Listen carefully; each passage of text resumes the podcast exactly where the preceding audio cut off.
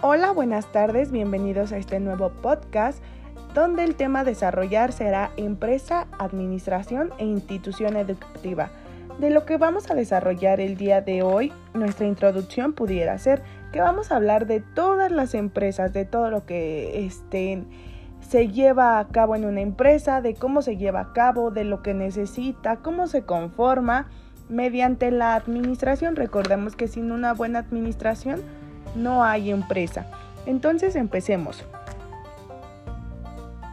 En la administración son importantes los procesos de planificación, gestión y seguimiento y evaluación. La evaluación es un control. Este,